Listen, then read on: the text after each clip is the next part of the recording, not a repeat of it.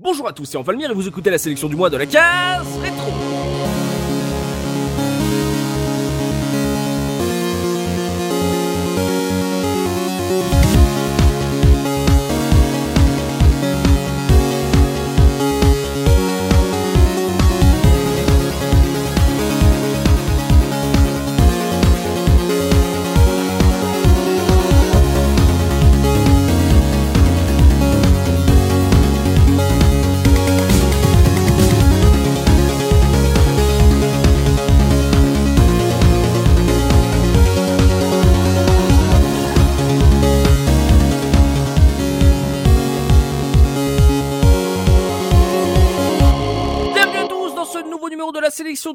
Aujourd'hui je suis avec JP. Comment ça JP Salut à tous, ça va très bien et toi? Mais ça va bien, euh, je suis super content. Mais en fait là c'est vraiment très honnête ce que je veux dire. Oula. Les auditeurs euh, fidèles le savent quand on enregistre au début de l'été, ça devient compliqué parce que ça il commence à faire très chaud. Encore plus les, les années passant encore plus chaud. Et cette semaine on s'est tapé une chaleur en région parisienne abominable. Je suais de partout et là fort heureusement, soirée euh, d'enregistrement, ça va, c'est plutôt clément, donc là je suis un peu heureux. Finalement, il ne fait pas si chaud, il ne fait pas 30 degrés, donc je suis assez content. On est également avec Punky, comment ça va Punky? Eh ben ça va très bien, moi je suis avec vous donc euh, tout va bien. Ça va, il fait pas trop chaud dans les suds Ben si mais moi tu sais je suis à la cave et ici il fait 23 degrés donc euh, je vous emmerde tous quoi.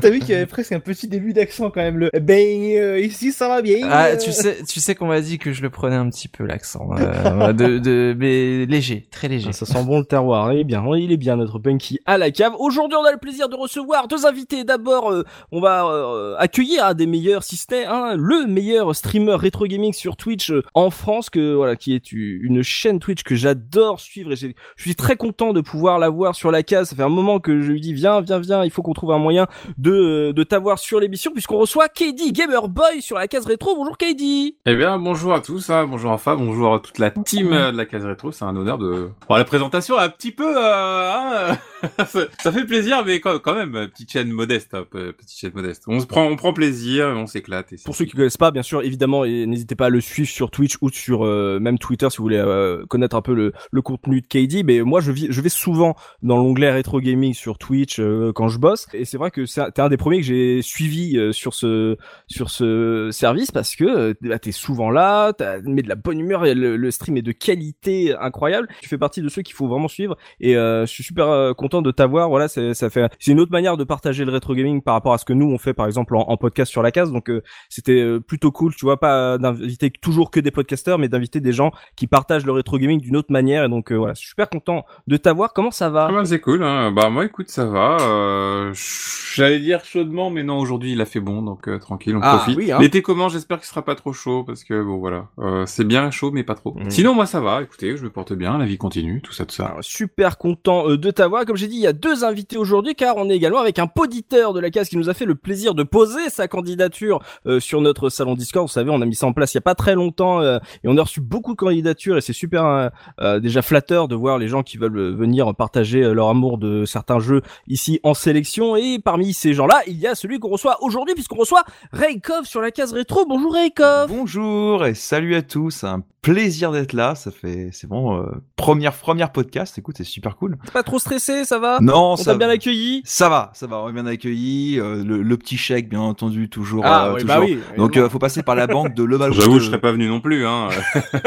Non, non, Raykov, lui, il nous a pré... il nous a fait un chèque. Ah oui, oui le- alors le chèque faut, faut aller chercher à la banque de, Leval- de, Val- de Levallois-Perret euh, auprès de monsieur et madame Balkany, euh, voilà et puis Chut, on avait dit que le podcast était pas Ah, monétisable, on a dit que ça faisait pas d'argent. Ah, ça va? Bah écoute, euh, ça va, euh, très bien, très très content d'être d'être ici et puis euh, puis c'est cool quoi, c'est vachement bien le principe de d'inviter on va dire des auditeurs donc euh, donc euh, très bien. Ouais, on est super content. Voilà, mais encore merci à, toi de nous avoir euh, passé euh, ta candidature. On rappelle, hein, si vous voulez faire comme Rikov et venir en, en podcast, il y a euh, toute la description sur le billet du podcast, sur la case retro.fr. Comme ça, vous regardez, vous voyez comment rejoindre le Discord et poser votre candidature. Normalement, c'est assez clair. Et puis de toute façon, il y a la communauté sur le Discord si vous avez besoin d'informations supplémentaires. Et donc, pour cette nouvelle émission, vous accompagne concocté une sélection platformer 3D des jeux rétro à découvrir ou redécouvrir histoire de profiter de ce genre merveilleux qui revient en force ces derniers temps. Il y a plein de remasters qui sortent, il y a du Crash Bandicoot qui renaît, qui ressort de ses cendres. On a même vu du Bob l'éponge il y a pas longtemps. C'est un genre voilà qui est un peu euh, en, remontada. euh, je pense que c'est aussi parce que voilà ceux les joueurs qui ont connu ce genre à l'époque aujourd'hui maintenant ont, grandi, ont un boulot, ont de quoi acheter des jeux et du coup se disent ah ce du jeu de mon enfance il me le faut. Donc euh, on est dans un petit moment un peu euh, bouillonnant sur ce genre du platformer 3D. Et bah du coup on va commencer tout de suite avec le premier jeu de cette sélection et ça va être ton choix mon JP. Oui. Quel est le jeu que tu as envie de conseiller à nos auditeurs ce mois-ci? Alors, nos auditeurs, j'aimerais qu'ils posent leurs petites pattes sur Tomb Raider 2 starring Lara Croft ou euh, Tomb Raider 2 la dague de Xian, parce qu'il est sorti sous euh, les deux noms. C'est sorti en 97, ça a été édité par Eidos Interactive et développé par Core Design. Euh, Core Design, quelques petits noms de jeux pour ceux qui ne connaissent pas. On a eu Rick Dangerous, on a eu Chuck Rock et on a eu Wolf Child. Alors, le dernier, c'est peut-être pas le meilleur qu'ils aient fait, mais je l'aime Et bien. Hardy Gardy Mais J'ai pas pu tout mettre. Dites bien, sinon, ça aurait été très long. Wolfchild, je connais, c'est vraiment un, un nanar euh, Mega Drive euh, de ouf. C'est un vrai jeu nanar. Je vous conseille quand même d'y jouer, ne serait-ce que pour la curiosité que c'est en Et termes de. autres euh, BC Racers, euh, jeux de course euh, très spécial. Ah, ils ont fait plein de choses, hein, euh, plein de choses. On les connaît depuis le milieu des années 80, Core Design. Et aussi, ils ont bossé évidemment sur euh, à peu près tous les Tomb Raider, si je me trompe pas, jusqu'à la révélation finale, voire même jusqu'au remake euh, PS2 du 1. Mais là, je m'avance et je ne suis pas sûr de moi. Non, le remake PS2 du 1, c'est Crystal Dynamics, ils ont fait l'ange des Ouais, ténèbres. c'est Crystal Dynamics. Ils, sont allés, moi. ils, ont, ils sont allés jusqu'au 5 sur PS2, je crois. L'ange des ténèbres, c'était aussi. C'était aussi eux. C'est Ah, ça, Ah, ouais. ils ont, ils ont, ils ont pas fini en beauté, c'est sûr. Non, c'est ça. Il fut un temps où la licence était bien, et puis après ils l'ont foiré. Euh, Tomb Raider 2 fait partie évidemment de ces bons jeux. Euh, il pouvait pas se foirer dès le deuxième épisode. Tomb Raider 2, qu'est-ce que c'est? Alors, euh, Ah bah déjà, il va y avoir le débat. euh, Platformer 3D ou pas de platformer 3D Alors oui, c'est la grosse question parce que moi, en, en faisant mes recherches, je, le jeu était majoritairement qualifié comme un jeu d'action-aventure. Je me suis dit, mais euh, enfin, pourquoi est-ce que c'est pas un jeu de plateforme? Dire, On passe son temps à pousser des blocs et à monter un peu partout. Mhm. Pour moi, c'est un jeu de plateforme. Et en fait, bah, les gens sont l'air un peu partagés sur est-ce qu'on peut le considérer comme un platformer ou pas. Du coup, bah ouais, votre avis là-dessus pourrait m'intéresser. Bah tu sais, euh, moi si je prends juste un exemple, si on se remet en, en 2D, euh, dès qu'un jeu de plateforme avait des flingues, ça devenait plus un jeu de plateforme, tu vois. D'accord Euh, c'était un run and gun ou un jeu d'action, etc. Mais euh, je suis d'accord avec toi que ce qui m'a le plus plu dans, j'ai jamais fait le 2, mais euh, dans Tomb Raider, Mhm. c'est euh, les phases de plateforme. Et je pense que c'est une époque où, euh, comme si on est encore sur PlayStation, c'était au moment où qu'est-ce qu'on va faire de la plateforme? Et la, les jeux de plateforme euh, en 3D ont commencé à partir Mhm. dans plein de genres différents, à se chercher et à créer après de nouveaux genres. Donc, comme on est sur PlayStation au début de la 3D, moi je suis je suis d'accord qu'on peut le considérer euh, comme un, un jeu de, de plateforme euh, 3D. Et si le platformer 3D, c'était pas un genre, mais plutôt une méthode. Mmh. Je laisse réfléchir là-dessus. Euh, Faudrait qu'il écrive un bouquin. Moi, j'étais dans l'aventure, euh, aventure action, ouais, mais euh, oui, oui. euh, après, euh, il y a de- beaucoup, beaucoup de plateformes quand même dedans, mais on saute pas autant que dans un Mario ou un Sonic, un Donkey quand même. Non, mais- Ah mais tu vois, c'est pas. Est-ce que un Prince of, est-ce que Prince of Persia PS2 tu le considères comme un jeu d'action-aventure ou comme un platformer, tu vois? Il y a pas de flingue, mais en même temps c'est beaucoup de plateformes, mais il y a des combats aussi, tu vois. C'est. Après, je pense que Tomb, euh. Tomb Raider, à mon avis, devait aussi se chercher, à mon avis. À mon avis, il cherchait une entité, en fait. Mm. Et aujourd'hui, on le met comme un action-aventure, mais peut-être qu'à l'époque, on pouvait considérer ça comme un plateforme. Moi, j'ai, Mhm. j'ai, j'ai, j'ai une vision beaucoup plus abstraite du platformer. Je, pour moi, c'est pas du tout un genre de jeu vidéo. Je pense que c'est, c'est un brin d'ADN euh, dans, dans l'ADN d'un jeu, tu vois. Et je pense que tous les jeux peuvent être des platformers. Mhm. Euh, un TPS peut, peut être un platformer, un, un RPG peut être un platformer. Moi, en général, euh, je qualifie un platformer, euh, platformer lorsque vraiment le platformer est pas au cœur du jeu, mais en tout cas prend vraiment l'ascendant sur le reste. Mm. Là où Tomb Raider, tu vas peut-être plus souvent tuer des ennemis que finalement réellement sauter. Mm. Ouais, mais pourtant, tu vois, euh, dans un jeu comme Ratchet Clank, euh, tu passes ton temps à tirer. Pas faux. Et lui, on considère comme un jeu de plateforme 3D. Voilà. C'est vrai. Donc, Mais je pense que je pense que Mm. c'est plus une c'est une, une méprise de penser que le platformer est Mm. un genre, sachant que dans le platformer, t'as des sous-genres comme le collectathon, comme le runner, qui ont rien à voir entre eux. Euh, mais c'est un autre débat. C'est c'est un c'est un très très vaste débat. euh, Mais voilà. Mais pour moi, j'aurais tendance à pas le considérer comme un genre. Donc du coup, pour moi, Tomb Raider, oui, il y a du il y a de l'ADN de platformer 3D dedans, évidemment. Hmm. C'est- JP. Bah oui, du coup, parce que ce long débat commence à nous perdre un petit peu. Est-ce que c'est un platformer? On ne sait pas. C'est compliqué. Faites-vous votre opinion là-dessus. Euh, Tomb Raider 2, donc, euh, qui succède euh, Tomb Raider 1 et. Mais euh, non. et-. Bah si, c'est incroyable. Hein. Ils ont pas fait un spin-off entre temps, tu vois. C'est directement après, ils se sont dit ça marche, on va en faire un autre. Euh, le scénario de Tomb Raider 2. Eh bien, euh, pour ne pas surprendre les gens, on nous parle d'un un artefact un petit peu mystique qui est la dague de Xian, qui permet à la personne qui a le courage de se la planter dans le cœur de se transformer en dragon. Wow. Bon, pourquoi pas? Après tout, euh, il y a des super pouvoirs. En plus, c'est vraiment très Indiana Jones avec euh, des, des artefacts qui ne sont pas seulement historiques, mais qui sont en plus mystiques et magiques. Mhm. Euh, donc notre Lara doit part à la recherche de cette fameuse relique et elle est parachutée euh, sur la grande muraille de Chine qui constitue le premier niveau de ce jeu. Ah mais oui, je suis bête. Je te dis, j'ai jamais joué au 2, mais en fait j'ai joué à la démo du du, remake euh, fan game. Mhm. Ah mais oui, ok d'accord, oui, je- oui, ouais, oui, d'un coup oui, je me je me remets là-dessus. Je croyais que c'était que Venise ce jeu. Eh, ah non, eh non, Venise est une grosse partie du jeu, mais pas seulement. Ouais, ouais, Donc je vais pas aller euh, plus loin dans le scénario, non pas qu'il soit euh, très intéressant, mais bon, euh, s'il y a quelques petits rebondissements ici et là, autant laisser aux gens euh, les quelques petites surprises qu'il pourrait y avoir. Ça va jamais très loin, mais bon, c'est de la chasse à l'artefact avec euh, à la place des méchants nazis, euh, des méchants mafieux italiens. Allez, allez jouer un petit peu, c'est plutôt Y sympa. a plus Natla était déjà pas dans elle est pas dans le 2 Qui ça? Natla. Nat là, je ne sais pas qui est cette personne. Bon bah elle doit pas être dans le 2. Non. C'est la, c'est la, c'est la méchante, méchante. du 1, mais t'as, si, t'as, Na- t'as Natla Industries dans le 2, il me semble. Tu, tu vois le, tu, tu, l'entreprise, tu la Ah, croises. tu, tu as peut-être des, des Ouais, références à ça, mais le grand méchant euh, du 2, c'est Marco Bartoli. Hmm. qui est chef d'une secte euh, vénitienne, mais du coup, il y a pas. euh, Enfin, ce- le personnage dont vous parlez, j'ai vraiment aucun souvenir, donc. euh, D'accord, il y avait tu sentais pas qu'il y avait euh... Pas du tout. Toi t'avais fait le t'avais fait le 1 à l'époque? Pas du tout. J'avais Ah, très rapidement joué au d'accord. 1, mais il y a ultra longtemps. C'est pas une vraie suite euh, dans l'histoire, c'est pas une vraie suite, c'est plus à la Indiana Jones. Quoi. Ah oui, oui, c'est On exact. part c'est sur ça. un nouveau Ouais. mystère, etc. Ouais, il y a pas euh, des bails d'histoire entre il faut avoir fait le 1 pour pouvoir comprendre ce qui se passe dans le 2, pas du tout. D'accord. Alors, le jeu est composé de 6 environnements différents qui sont eux-mêmes subdivisés en 18 niveaux. On commence donc comme je l'ai dit euh, à la grande sur la grande muraille de Chine, ensuite on, on enquille avec l'Italie comme tu le disais. Donc on a Venise,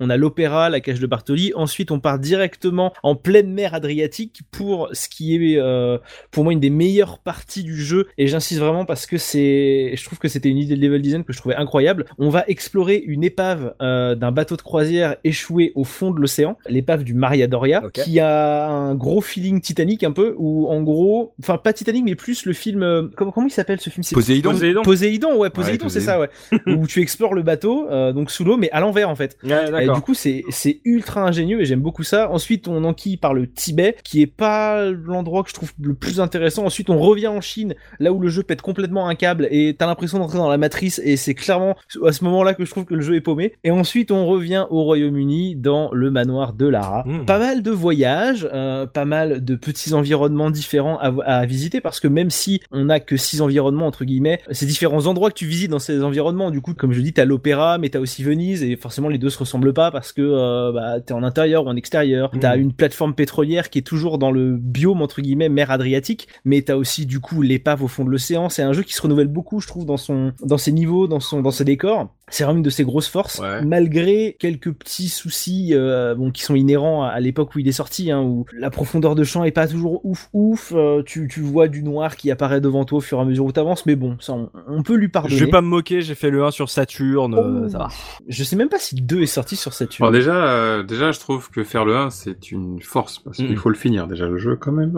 J'ai j'ai l'impression que tous les Tomb Raider sur la enfin de la première trilogie au moins, enfin en tout cas ver- les versions euh, 32 bits sont Mhm. super dures à faire. Moi j'ai, moi je suis passé du 1 au 3. Euh, le 3, j'ai vu la fin parce que je connaissais les codes pour avancer les Ah niveaux. bah c'est hein. pareil, moi le 2 je l'ai jamais terminé de manière legit. parce que très euh, très long, les jeux, ils sont très très longs. Il est super dur. justement le moment où je dis que le jeu se perd complètement euh, quand tu reviens en Chine, Mhm. où euh, enfin c'est vraiment un espèce d'univers parallèle chelou avec euh, je saurais même pas vraiment décrire ce que c'est mais t'as un niveau complet qui est en gros à moitié dans le vide et t'as des grosses plateformes qui sont en, en lévitation avec des espèces de grosses colonnes en émeraude des trucs comme ça et des mobs avec des euh, en armure avec des grosses épées qui volent sympa. je me dis le jeu jeu, mais à, à quel moment euh, on est passé euh, de, de trucs à peu près normaux où tu te bats contre le Yeti, Oui, ah ce qui est déjà bon. Au moins, au moins, on est dans un environnement un peu réaliste. Voilà, euh, tu te bats peu, contre voilà. le Yeti, ok, bon, il y a 40 Yeti dans le niveau, mais pourquoi pas, admettons. Mais à partir du moment où tu te bats contre des chevaliers volants sur des, des grosses plateformes en émeraude, je comprends plus où le jeu a voulu aller. Donc ça, clairement, je l'ai jamais fait sans les codes. Et en plus, je trouve qu'il est vraiment pauvre à ce moment-là. Le jeu, c'est vraiment presque un espèce d'amalgame, un gloubi-boulga pourri de plateformes et d'ennemis qui n'ont aucun sens. Et Peut-être que eux avaient une volonté derrière de faire quelque chose, mais je trouve que c'est vraiment pas ça le principal intérêt du jeu. Le principal intérêt, c'est vraiment euh, de voyager entre euh, la Chine, l'Italie, que, que je trouve vraiment bien retranscrite, assez jolie. Mhm. Les petites énigmes de plateforme sont assez ingénieuses. Et puis vraiment, euh, comme je le disais, l'épave du Maradoria, quand t'arrives, euh, il y a trois trois niveaux complets dans le dans ce navire, Ouais. et ils ont vraiment vraiment bien géré leur truc parce que t'as vraiment un côté l'exploration d'un truc où personne n'est allé avant toi, quoi. Bon, ce qui n'est pas- ce qui n'est pas vrai parce qu'il y a des ennemis à l'intérieur, mais oui, bon. oui, c'est, bah, c'était la force des premiers, je trouve, euh, même s'ils sont sortis un peu trop euh, rapidement les uns par rapport aux autres, et du coup on a été assez vite lassés, j'ai l'impression, c'est que il y avait vraiment euh, cette première partie dans le niveau où c'était vraiment pure exploration, pure plateforme, euh, avant que de t'amener avec du gun, avec euh, des ennemis, et aussi j'ai l'impression dans le 2 le- un peu plus de véhicules, non? Alors oui, il y a plus de véhicules dans le 2. euh, on peut conduire euh, à Venise, on peut conduire des, des espèces de canaux. Euh, alors c'est des rivales les canaux. J'ai vu ça en fait, c'est des vrais canaux qui existent, c'est une vraie marque. Donc je sais pas si euh, il y a eu un partenariat ou quoi. À aucun moment dans le jeu, je crois que tu puisses voir que c'est cette marque-là, mais ils sont très très reconnaissables. C'est C'est les- Indiana Jones 3, quoi. c'est exact. Ouais voilà, c'est ça. C'est ce qu'on voit dans Indiana Jones 3, ces espèces de canaux en, en bois, euh, couleur bois quoi, vraiment. Bien verni, ouais. Mhm. qui sont très reconnaissables. Euh, et tu peux aussi conduire les motoneiges, et ça c'est cool, parce que ne serait-ce que pour le speedrun en vrai, euh, ça facilite beaucoup la vie des speedrunners, parce que t'as plein de tristes que tu peux faire avec les motoneiges pour les bloquer à certains endroits, pour... Enfin bref. Mhm. Mais même pour le jeu, c'est stylé, même si la conduite est vraiment, vraiment pas ouf. Euh, très très rigide euh, et puis surtout euh, bah t'as pas de jauge entre guillemets de vie à ton véhicule. Du coup bah tu prends des dégâts et puis au bout d'un moment le bordel explose et la rameur et tu sais pas tellement vraiment ce qui s'est passé. Mais- mais, la conduite en véhicule reste un gros gros plus de, de ce jeu là ouais. Et toi qui n'as pas fait le 1, du coup, tout était nouveau pour toi, tu vois, tu vois pas la différence, tu vois pas l'évolution entre la plateforme, les, les phases de shoot, les phases d'exploration, d'énigmes, qu'est-ce qui t'a le plus marqué, toi, à l'époque, quand tu l'as fait? Les, les phases de shoot clairement pas c'est non, non pas qu'elles soient mauvaises elles sont dignes d'un Tomb Raider de l'époque quoi euh, ça, elles sont correctes euh, mais ça aurait été un jeu de plateforme tout court sans ennemis je pense que ça aurait pas été dérangeant parce que euh, les la plateforme est très très bien faite. Mhm. et surtout t'as cette espèce de sentiment grisant je sais pas si c'est juste moi qui le ressentais comme ça où tu pour certains sauts t'es presque obligé d'y aller au feeling sans forcément savoir si le saut va passer ou pas. Tu te dis il faut que je le tente parce que euh, bah il y a un ennemi derrière moi ou parce que je sais que je suis censé aller par là et tu tentes un saut qui a l'air un peu tricky comme ça et là t'arrives à raccrocher Lara à un bord et t'arrives à remonter et euh, t'es content parce que t'as trouvé l'endroit où il fallait aller t'as trouvé euh, la petite corniche sur laquelle tu pouvais t'accrocher et j'aime beaucoup ce sentiment de de trouver où aller sans que ce te soit indiqué alors évidemment c'est pas ultra compliqué non plus de trouver où aller hein. Mhm. faut pas euh, penser que c'est euh, des grosses énigmes on, on joue pas à Myst en version plateforme Ah hein. mais ouais mais mine de rien tu vois on n'est pas sur un Naughty Dog où on te met un truc assez voyant en jaune pour que tu Mm. comprennes où est le, le chemin à parcourir il y avait vraiment euh, comme c'est des niveaux qui sont euh, en 3D du coup il y a des angles partout Mhm. t'es aussi euh, amené à, à regarder à te poser la question est-ce que je peux y aller là-dessus à tenter à mourir connement euh, parce que bah du coup euh, il y a pas la place c'est trop loin c'est trop haut il y avait un peu plus de côté genre si je m'accroche mais ça veut pas forcément dire que c'est par là qu'il faut que j'aille. Ah Alors non, des fois non, tu tombes sur un bonus, tu vois, un- Mm. une trousse de soins qui est cachée ici depuis mille ans, mais euh, il y avait quand même un petit peu plus de d'observation à avoir, j'ai l'impression par rapport à, à ce qui est devenu après ce genre dans les côtés Uncharted, euh.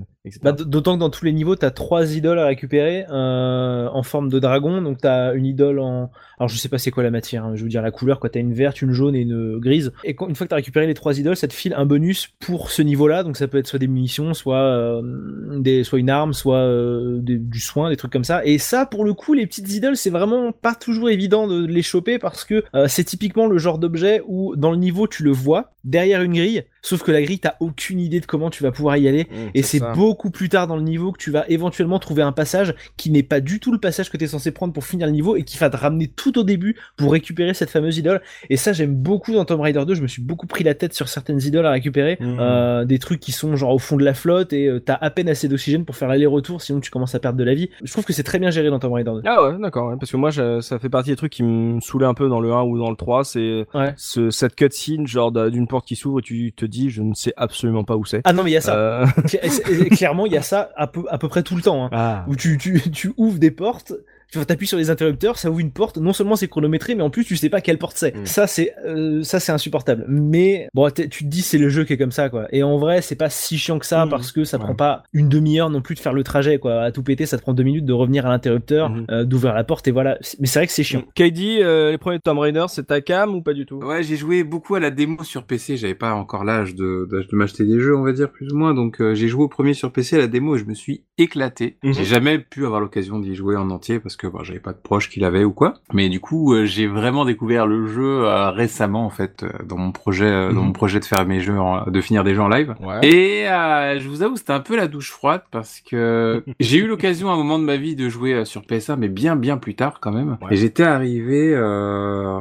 je saurais plus vous dire exactement à quel moment, mais t'arrives à un passage où il y a une cinématique où euh, Lara Croft elle descend en rappel d'une corde en haut d'un bâtiment. Quand on finit les montagnes en gros, Mhm. je pense que c'est ça. Les- le premier thème c'est les montagnes. Et j'avais rage là-bas parce que, enfin à ce passage-là parce que le jeu devenait vraiment imbuvable. Et du coup je me suis dit, euh, bon récemment je vais enfin le terminer. Bon je l'ai terminé. Par contre ça a été vraiment la souffrance de bout en bout quasiment parce que je trouve que le jeu il a un petit peu ce syndrome du, euh, bah faut que ce soit long, faut que ça dure. Et à la fin, t'affrontes des créatures un peu improbables, un peu chiantes à tuer. Oui. Et on te demande de faire beaucoup d'actions qui nécessitent d'aller vite et de faire bien. Euh, moi, je pense aux quêtes des dieux, hein, des, dieux- des dieux grecs, je crois, c'est ça Mhm. Qui m'avait retourné le cerveau. Des épreuves un peu à la Fort Boyard, tu rentres dans une pièce pour trouver quoi Oui. faire, quoi. Ouais, c'est c'est Sauf vrai, que, c'est euh, vrai. sauf Oh, que, la euh, y a- comparaison. sauf qu'il n'y a pas sort sort. Euh, non, t'es mort. Enfin, au pire, tu sors, mais c'est ton esprit qui sort. quoi. du coup, non, en vrai, le jeu est vraiment excellent, mais c'est franchement quand tu le finis, tu le mets sur le CV, quoi, clairement. Après, le, le problème, alors c'est quelque chose que j'ai ressenti en y rejoignant beaucoup plus tard. Euh, toi, du coup, tu l'as fait euh, via un émulateur ou tu l'as fait euh, sur PS1 Ah non, vrai PS1, vrai jeu, vraie condition de jeu, memory card. Bah justement, là est le problème, je trouve, c'est que moi j'y ai joué au clavier d'abord, et c'est pareil pour euh, Toy Story 2 au passage. J'ai joué au clavier d'abord et je suis incapable d'y jouer à une manette. Je trouve qu'il y a un manque de précision effarant quand tu y joues à la manette que je, que je ne ressens pas au clavier. Ah, et c'est je je saurais pas l'expliquer, mais des sauts qui sont assez simples, j'ai un problème de gestion euh, de la vitesse et de la distance avec une manette que je n'ai pas avec un clavier. Donc peut-être que ça pourrait expliquer euh, les problèmes que tu as pu rencontrer, mais euh, ça n'excuse pas tout parce qu'effectivement il y a certains moments qui sont vraiment pas ouf. Mais euh, tu, tu parles de précision. Encore une fois, je, je n'aime pas tirer sur l'ambulance, mais vas-y avec une croix directionnelle de Sega Saturn. Oui, non mais d'accord. Ah, Voilà, tu jouais pas avec le joystick euh, avec la manette Night, toi? J'ai jamais eu cette manette. J'ai Oh, jamais eu cette Quel manette. nulos. Je suis même pas Bah, sûr. que ce soit curieusement, euh, je vais peut-être être le seul à le défendre là-dessus, mais en vrai, euh, ce qui pêche le plus, c'est pas tant le gameplay en vrai. Qu'est-ce que c'est pour toi? C'est vrai? C'est vraiment plus le manque de clarté euh, au niveau de la progression. Des fois, on sait pas trop aller et euh, le côté piège avec des morts subites, quoi. Mm. Mais en vrai, les sauts, euh, une fois que t'as compris que bah tu te mets au bord, en plus t'as la t'as le pe- t'as le petit déplacement en petit pas Oui, chassé ou euh, voilà ouais, ou un. Petit pas euh, sécurisé où tu vas pouvoir t'arrêter devant un précipice. Puis après, tu fais deux gros pas en arrière, puis après tu sautes. C'est ça. Enfin,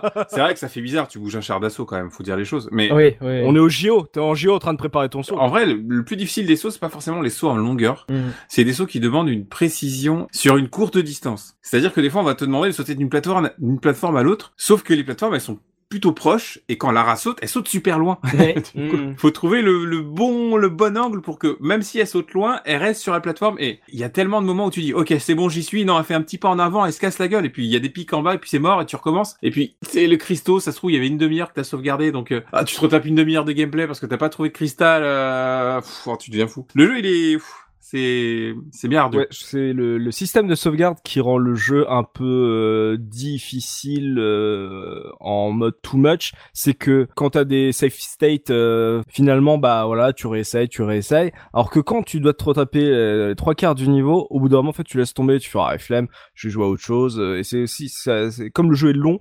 Il peut être décourageant là-dessus. C'est euh, comme il n'y a pas de marge d'erreur. Bah, c'est aussi pour ça qu'il faut le faire sur PC. C'est avec la save euh, à tout Hmm. moment. euh, Je sais pas si c'est pareil sur PlayStation. hein. Je sais Ah pas bah si non. tu peux save quand tu Non, veux. non, non, t'as voilà. t'as des cristaux. Totalement dépendant des cristaux. Hein. S'il n'y a Mm. pas de cristal, euh, Bah sur Ouais. PC du coup beaucoup plus euh, souple du coup parce que tu peux sauvegarder vraiment à n'importe quel moment où tu vois que c'est un peu tricky. euh. Genre, genre t'as les save states et tout? Ah bah tu c'est même pas que t'as des save states, c'est que en gros t'as euh, t'as de l'autosave rapide quoi. Mhm, C'est ça Où, euh, tu fais Échappe, ouais, euh, Ouais, c'est automatique. Ok. Raykoff, est-ce que tu es du côté Tomb Raider C'est ta cam Pas du tout ou pas? Alors Tomb Raider, hormis les, les démos euh, vite fait des, de PlayStation 1 auxquels j'ai pu jouer, enfin je crois que je crois que c'est le premier où on se retrouve dans le manoir et on peut enfermer le vieux dans le frigo. C'est ouais, ouais, ouais, Euh, ouais. Moi, c'est dans la démo du 3 que j'ai ça. on peut le faire. Je pense qu'on peut le faire. tu peux tu peux le faire dans le 2. Bah, je, je, sais, je sais plus dans lequel c'est, mais je sais que à part m'amuser dans le métro, euh, enfin dans le dans le dans le dans le manoir à faire effectivement euh, enfermer le vieux de temps en temps et, et faire quelques plateformes, je me suis arrêté là et en fait j'ai pas plus accroché que ça parce que je trouvais que le jeu était vachement lent en fait. Je trouvais que la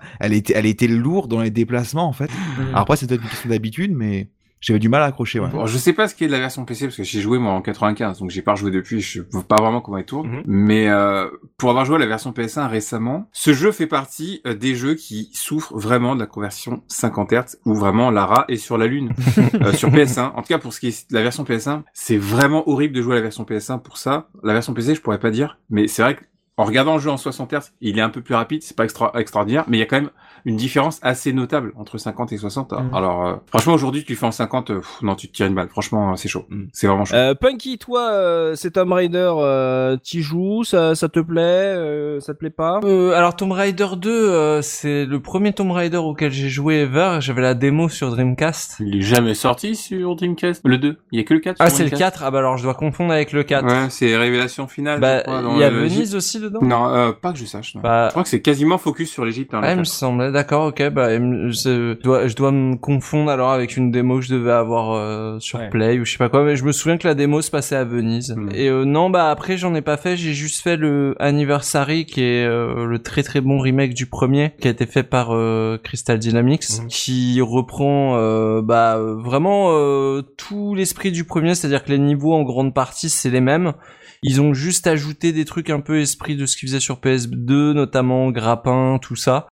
Mais euh, je suis en train de le refaire, euh, enfin de le faire le anniversary euh, sur Steam et j'ai pas encore fini, faut que je me motive à relancer. Bah déjà je suis allé beaucoup plus loin que sur Saturn et ouais j'aime bien le jeu des cinématiques, le gameplay assez fluide encore, ça marche bien aujourd'hui. Alors, Juste pour, pour la petite précision, donc j'ai bien fait Venise sur Dreamcast, mais c'était dans Tomb Raider Chronicles, la démo qui reprenait un peu des, des, des trucs de plusieurs Tomb Raider. D'accord. Du coup, euh, voilà, c'est pour ça que j'ai fait ce niveau de Tomb Raider 2. Ok. Et en musique, JP, on va s'écouter quoi euh, Comment c'est Est-ce qu'il y a des, des bonnes thématiques sur ce jeu? Alors en musique, ça a été compliqué de trouver quelque chose parce que l'OST est composé en majorité de petites compos de moins d'une minute, des petites phases un peu euh, qu'on on balance ça pendant les cinématiques, rien de très marquant. Et les morceaux plus longs, c'est globalement que de la musique d'ambiance. Du coup, c'est assez compliqué de ressortir quelque chose d'intéressant de l'OST de Tomb Raider 2 euh, si on exclut le thème principal qui est malheureusement ce que j'ai choisi presque par défaut euh, de diffuser parce que il n'y avait pas grand chose d'autre à se mettre sous la dent quoi.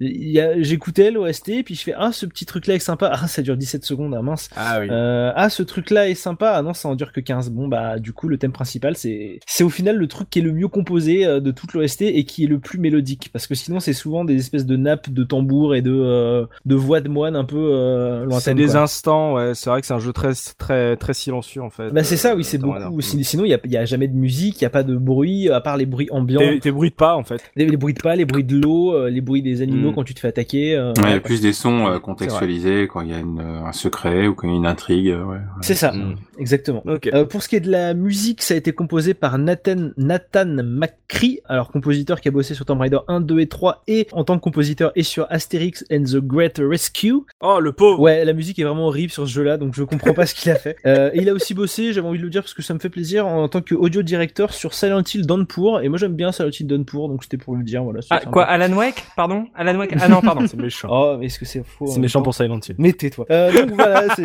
c'est le thème principal, du coup j'ai choisi parce que par défaut, il y a rien de beaucoup plus intéressant malheureusement. Ok, on s'écoute ça. On se retrouve tout de suite après pour le deuxième jeu de notre sélection. À tout de suite.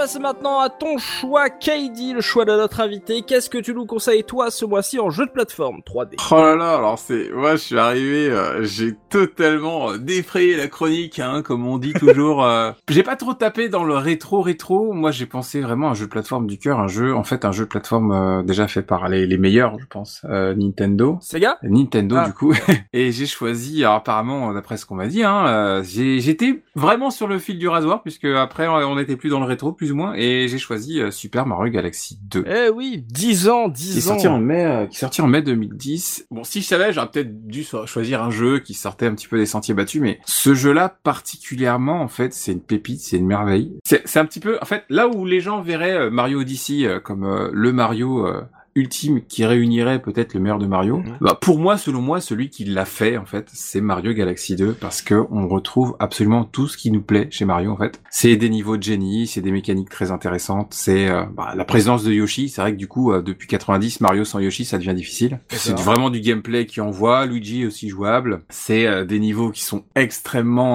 novateurs, très intéressants. On aime ou on n'aime pas, mais la gyroscopie de, enfin du moins la reconnaissance de mouvement de la Wiimote euh, euh, permet en tout cas d'avoir des niveaux extrêmement intéressants. Je pense du niveau où euh, Mario, tel un clown, euh, est en équilibre sur une balle dans laquelle il y a une étoile. Il doit aller jusqu'à la fin d'un parcours pour du coup exploser cette bille sur laquelle il est en train de gérer l'équilibre pour avoir l'étoile qui, qui, qui nous intéresse finalement dans le jeu. Donc en fait, on tient la Wiimote à la verticale finalement, comme on tiendrait un, un vieux joystick euh, rétro quoi. Ouais. Et on va du coup bah, l'orienter vers l'avant, enfin le faire une petite inclinaison vers l'avant, vers l'arrière, vers la gauche, vers la droite, pour bah, euh, inciter Mario à, euh, à euh, donner des coups de patte à gauche, à droite pour diriger la bille dans un parcours du combattant très intéressant. Mhm. Il y a tout un paquet de choses comme ça qui sont vraiment euh, vraiment novateurs. euh, en fait, à- à- je trouve qu'à aucun moment en fait on est sur quelque chose de par hasard mais euh, redondant. Alors effectivement, on reste sur de la plateforme, Mario saute, tue des ennemis, ça on a l'habitude, c'est sûr. Mhm. Mais en tout cas, ils arrivent à partir de ce concept très simpliste de la plateforme. Je peux pas dire forcément révolutionner, mais renouveler en tout cas et donner un bon coup de fraîcheur.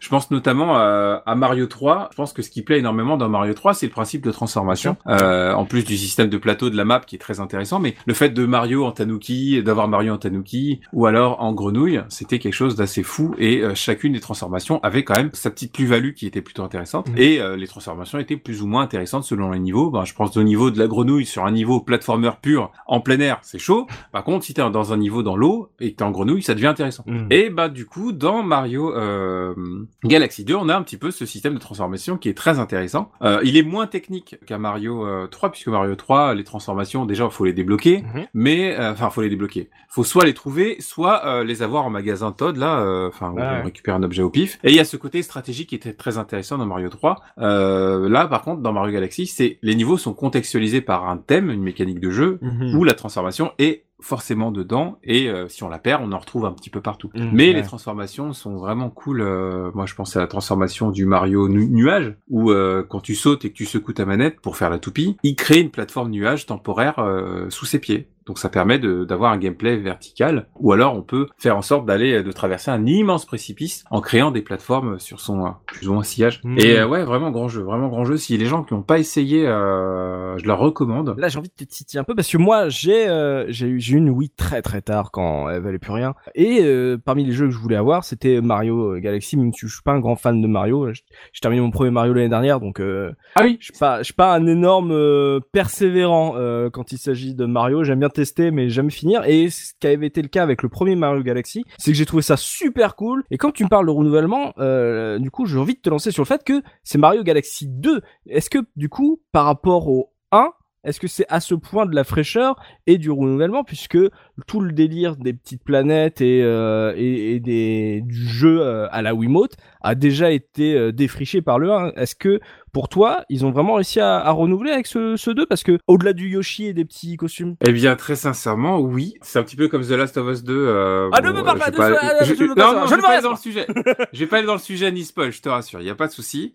Mais euh, c'est un jeu en fait qui a sublimé le concept du premier. Après, Mhm. on aime ou on n'aime pas, mais ils ont cherché à travailler euh, sur l'amélioration de tous euh, les items du jeu. D'accord. Que ce soit euh, le gameplay, euh, la narration, euh, pas le menuing, enfin je dis n'importe quoi, mais ils ont vraiment essayé de, de retravailler chaque point du jeu et d'améliorer chacun de ces points. C'est-à-dire que je trouve que dans Mario Galaxy 2, Nintendo ne s'est pas reposé sur ses lauriers en se disant bon c'est bon, on a un concept qui marche, on va pas se prendre la tête, on va faire exactement la même chose et les gens vont acheter de toute façon parce que c'est Mario. Eh bien non, je trouve. Mm. Effectivement, on a le concept de la gravité qui est très intéressant. Déjà, je trouve que d'un hors, euh, hormis les graphismes qui sont très jolis pour de la Wii et Dieu sait que je tiens pas forcément la, la Wii dans mon cœur d'un point de vue technique. Graphiquement, le jeu est vraiment très beau. Ça a un bon 30 FPS très fluide qui titille pas, il est vraiment très propre. Ouais. Le, le gameplay, il est excellent même si t'as la tête en bas. Je trouve que c'est une prouesse technique de faire en sorte que le joueur ne soit pas perdu quand Mario est tête à l'envers et que tu le déplaces sur une planète parce qu'il faut faire le tour ou parce que tu te Ouais. retrouves au, place- Mm. au plafond pour une raison X ou Y. Je trouve que déjà, d'un point de vue gameplay, Mhm.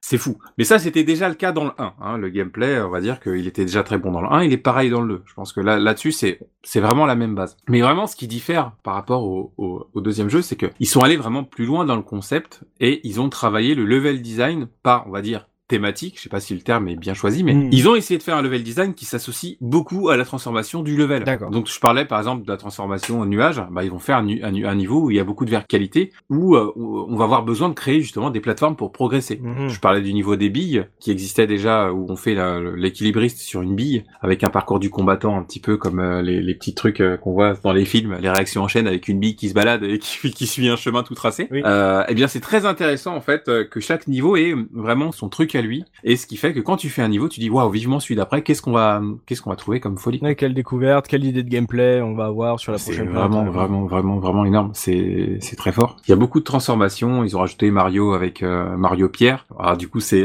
la transformation un petit peu à la Mario Sonic. Pierre Ouais, ouais, ouais. euh, son chapeau, D'accord. c'est il y a une forme de pierre. Et en fait, quand on secoue la Wiimote, euh, en fait, secouer la Wiimote, c'est l'équivalent du bouton B, hein, des Mario. hein. C'est plus ou moins la touche action, on va dire. Mhm. Et quand on secoue la manette, eh bien, euh, Mario se transforme en, en boule et il fait un rouler boulet sur les ennemis. Donc ça va activer soit des mécanismes, soit détruire des éléments, soit faire des petites mécaniques comme ça, sympa, ou alors sauter à distance parce que du coup, quand il se met en rouler boulet à une certaine vitesse, Enfin, vraiment, ils ont vraiment travaillé le sujet à chaque fois sur les Mhm. transformations et c'est vraiment vraiment bien pensé. Et à aucun moment on est sur un, waouh, c'est trop, euh, c'est trop prise de tête, c'est trop compliqué. Non non, c'est toujours intuitif, très rapide à prendre en main. Et ouais, moi, je trouve ça vraiment énorme parce que le jeu est sorti en 2010. Les gens connaissent pas forcément parce qu'on était déjà plus ou moins sur la fin de la grande époque de la Mhm. Wii. Ouais. La PS4, la PS3 était déjà bien en place en 2010. Faut quand même se dire qu'il y avait déjà euh, MGS4 qui était sorti, il y avait déjà GTA 4, il y avait déjà des gros cadors de la PS, euh, PS, PS3 plus ou moins, et la Wii commençait déjà à s'éteindre. Et je suis pas certain que beaucoup l'ont connu. JP, euh, les Mario et Mario 3D en particulier, ça te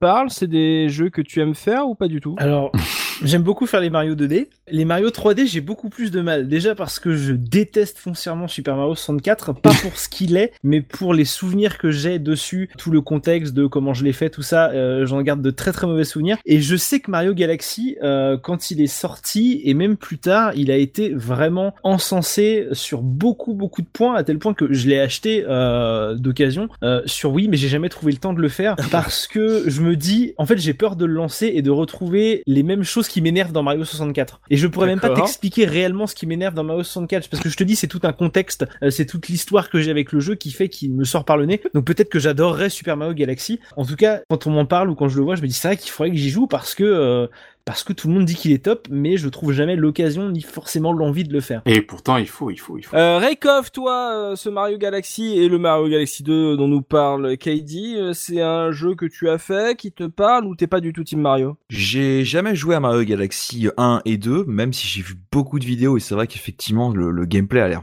vraiment sympa et tout. Pour le coup, moi je suis plutôt euh, assez Mario dans le sens que le premier Mario, euh, bon ça a été 2D, mais effectivement en 3D c'était Super Mario 64. Mhm. Alors je me suis beaucoup arraché les cheveux dessus parce que bah c'est vrai qu'il était quand même pas simple, je trouve, mais euh, mais il était quand même vachement bien. Et mon préféré restera euh, Super Mario Sunshine sur GameCube. Donc euh, en fait, euh, et là j'ai- pris le dernier, la Odyssey sur Switch. Donc en fait, je me dis ouais, euh, il faudrait que je complète la collection entre guillemets en prenant les, les galaxies. Ah, J'ai vraiment jamais touché. Jamais, jamais touché. Mais, Genre, en, ah, mais en fait, c'est parce que euh, je j'ai- j'aime pas jouer avec les Wiimotes. En fait, Ah je, Mmh. j'ai j'ai essayé et c'est enfin j'ai essayé. Disons que j'en garde un mauvais souvenir sur le Zelda Twilight Princess, sur quelques petits jeux comme ça sur sur Wii et du coup j'ai peur que ça me ça ça me rebute un petit peu. Quoi, en fait, on va dire. C'est un peu. Je euh, suis, je suis assez d'accord avec tout. Je trouve que le gameplay Wiimote, alors j'aime beaucoup le jeu, hein, le jeu euh, Mario Galaxy, vraiment, je le tiens vraiment. euh, il a une place très importante dans mon cœur et dans le platformer 3D. Je trouve que c'est même le meilleur jeu de plateforme 3D de tous les temps. Et pourtant, je peux, je peux vous dire que j'en ai fait des jeux de plateforme. Mais vraiment, ce qui me saoule, c'est plus euh, la console, euh, la Wii, euh, secouer, euh, secouer, secouer, secouer, euh, c'est super chiant. C'est super chiant euh, et t'as pas le choix, c'est imposé. J'ai une question bête, euh, du coup. Est-ce que tu crois que d'une certaine manière les Galaxy peuvent ressortir en mode non euh, motion gaming euh, dans un remaster ou euh, ça ça relèverait ça enlèverait tout le délire toute la, la substantifique moelle euh, du jeu. En fait, ça peut sortir comme ça ne peut pas sortir. C'est-à-dire, le problème de Mario euh, Galaxy, c'est qu'il a vraiment été, euh, enfin le 1 comme le 2, ils ont vraiment été pensés pour le gameplay gyroscopie. Mhm. S'ils doivent ressortir le jeu sans gyroscopie, il faudra enlever beaucoup d'étoiles, enfin d'étoiles à récupérer en jeu. Moi, je pense, comme j'ai dit, le niveau euh, des billes. Euh, sans la gyroscopie, tu peux pas jouer un truc. Enfin, ça, ça peut pas Il y marcher. a pas de gyro dans les, il y a pas de gyro dans les Joy-Con. Ah si, voilà, il y a, y, a, y a dans les Joy-Con. Voilà, sur Switch, que ça passe.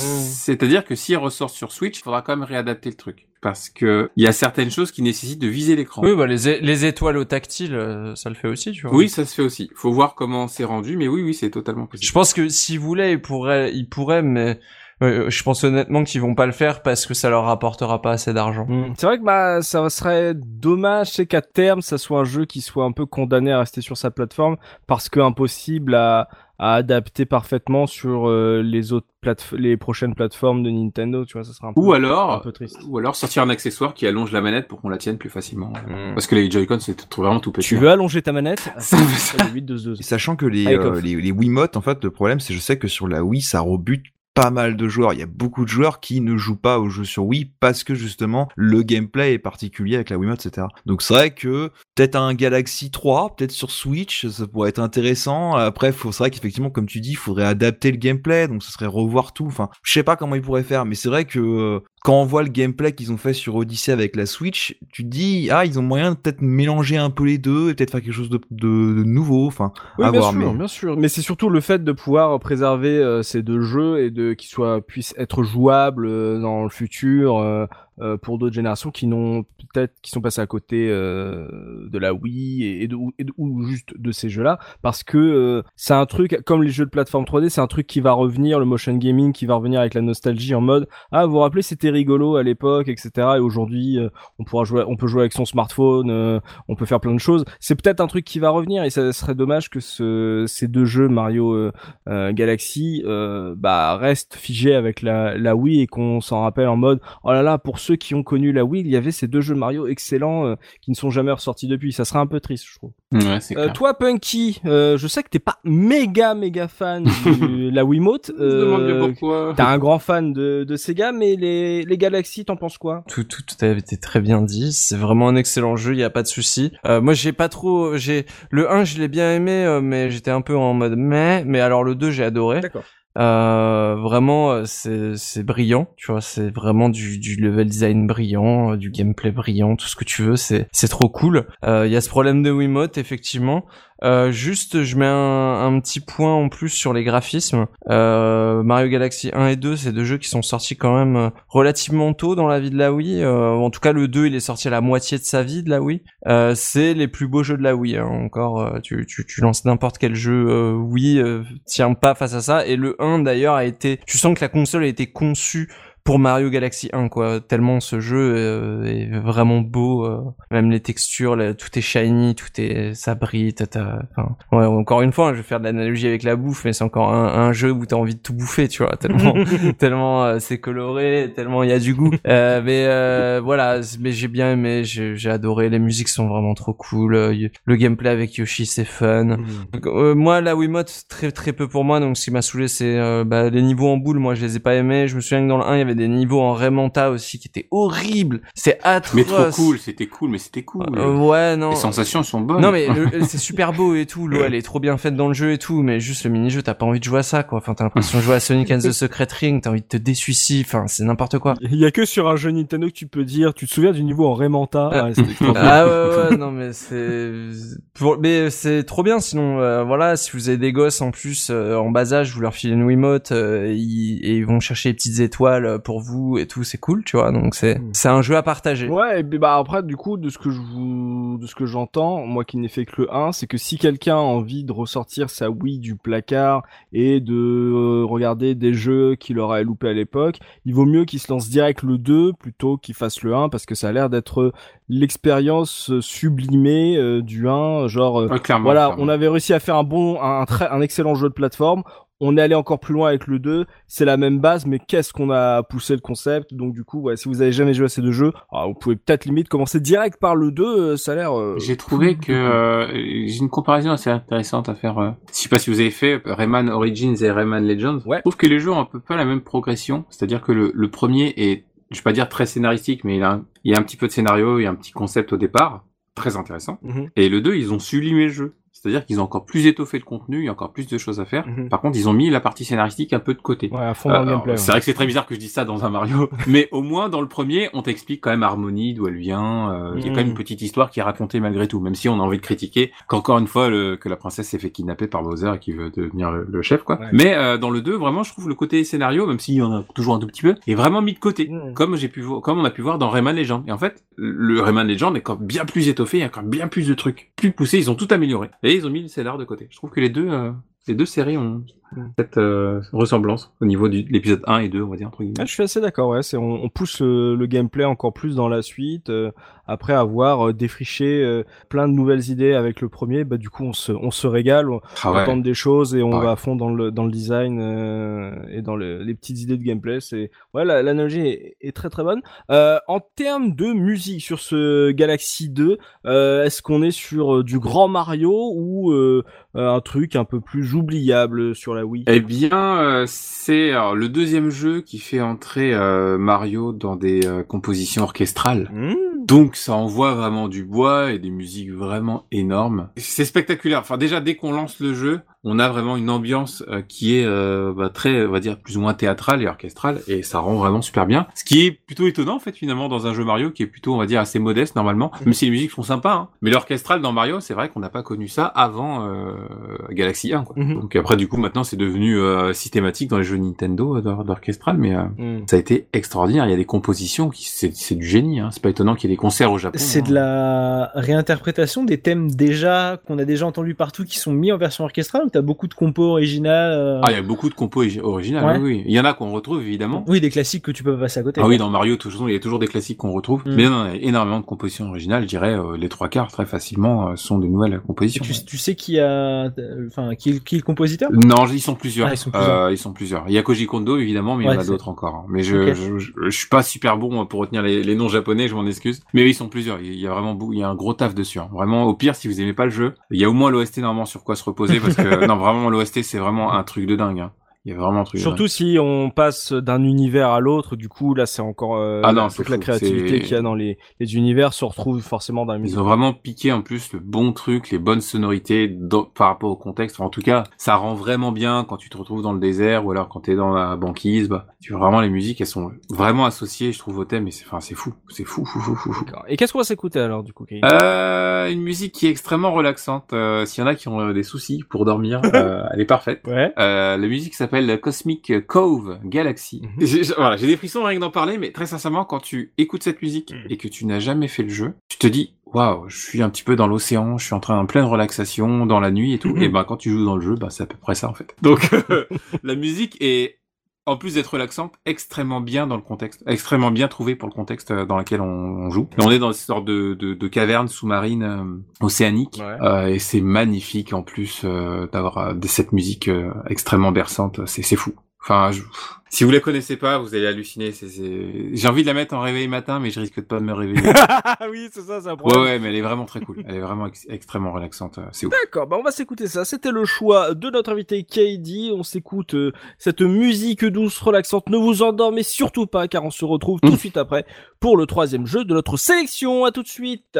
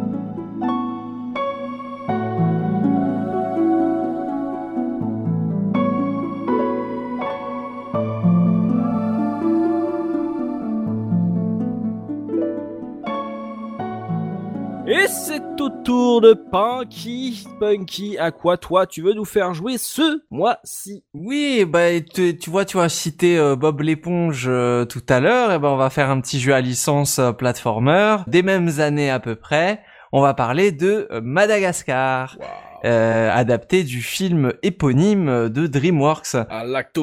It. Exactement. Et En quelle année le film du coup 2004 un truc comme ça, non 2005, 2005, 2005. C'est- Le jeu et le film sont sortis en même temps, Mm, cool. euh, sortis simultanés. Et alors pourquoi je vous en parle? Parce qu'il y a une petite actualité. C'est un jeu qui a été fait par Toys for Bob. Mm. Et Toys for Bob, ils ont fait la Spyro Reunited Trilogy. Ah Et ils font, ils s'occupent actuellement de Crash 4. Ah. Donc euh, ils sont euh, total dans l'actualité platformer. Crash 4 qui a l'air pas mal du tout, j'étais assez surpris. Ah, ça, c'est le premier Crash qui me donne envie ever.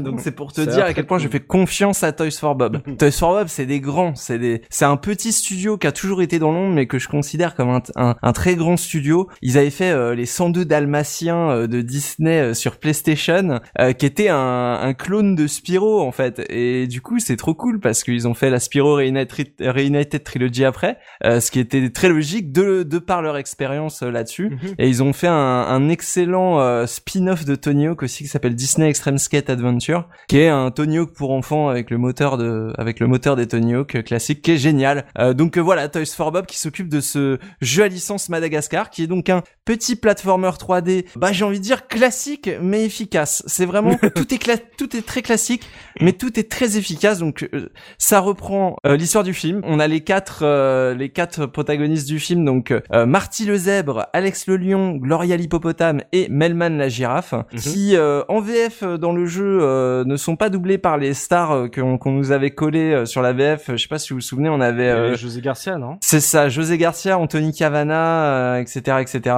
Mhm. Euh, là, ils sont ils sont partis directement chercher les doubleurs officiels des stars américaines qui doublaient le film, donc c'est-à-dire la voix officielle de Ben Stiller, la voix officielle de Chris Rock, etc. Euh, ce qui colle euh, Jada beaucoup Pinkett mieux, Smith et David Schumer, c'est ça? C'est ça, exactement. Donc du coup, on a tous les doubleurs euh, habituels pour ces acteurs-là, ce qui fait que bah, on les reconnaît un peu mieux dans leur rôle, donc c'est plutôt sympa. Cool. Côté gameplay, bah, du coup, ils ont euh, quatre gameplays différents, euh, même cinq parce qu'on va on va avoir certains niveaux avec les pingouins aussi.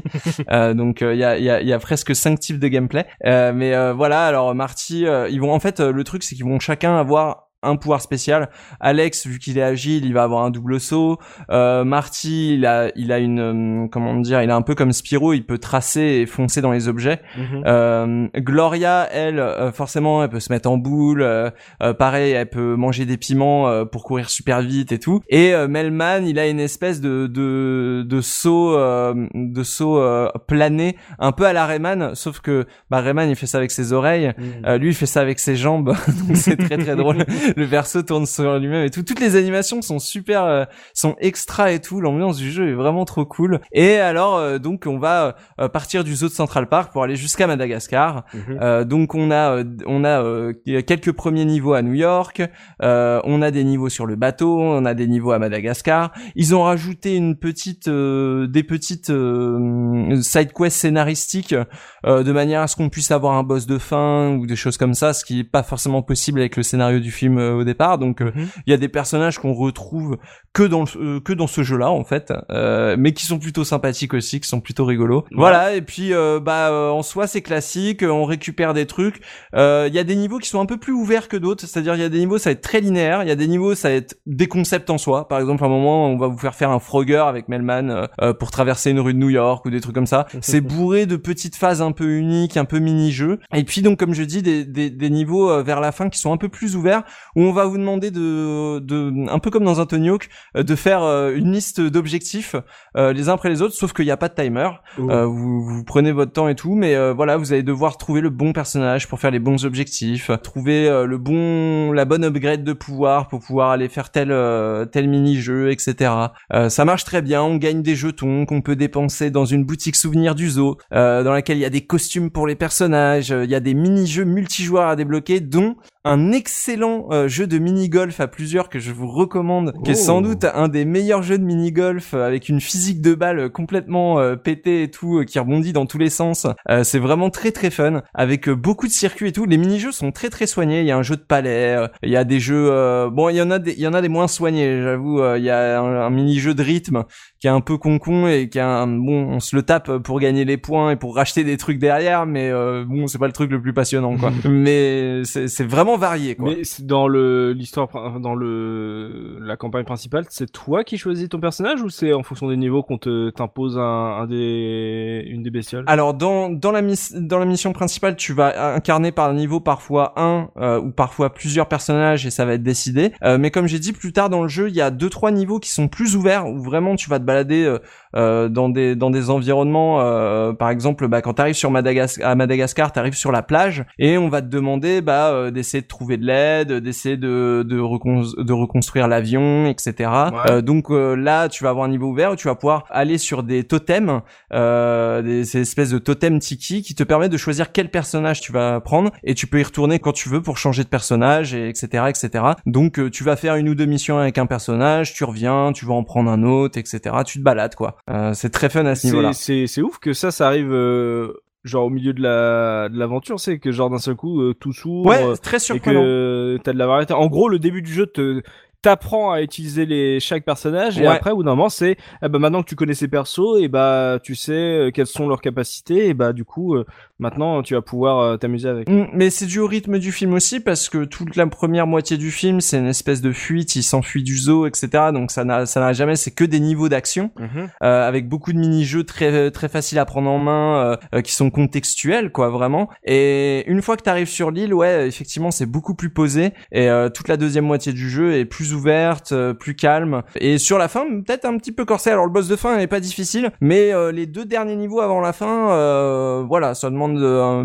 pas non plus un skill énorme, mais si vous avez pas l'habitude des jeux de plateforme, il se peut que vous les recommenciez deux trois fois. D'accord, d'accord. Mais moi, je suis pas un grand fan de, de cette série de films. Du coup, euh, c'est vraiment pas des jeux à licence qui m'intéressaient. Mais il y a un truc qui m'a fait tiquer. T'as parlé de niveau de multijoueur? Oui, alors les mini-jeux, il y a certains mini-jeux donc que tu peux acheter dans la boutique qui sont jouables jusqu'à 4 sur en tout cas sur GameCube parce que le jeu est sorti euh, Mais le, ça veut dire que le jeu principal, il est jouable en Non, le jeu principal, il est uniquement solo mais on t'a mis des petits euh, mini-jeux multijoueurs qui sont fun. D'accord. Voilà, gratos parce que mais parce que les jeux de plateforme et les platformers faisaient beaucoup ça à l'époque sur PS2, etc. Euh, même dans Slide, les mini-jeux, tu peux en faire en multi, etc.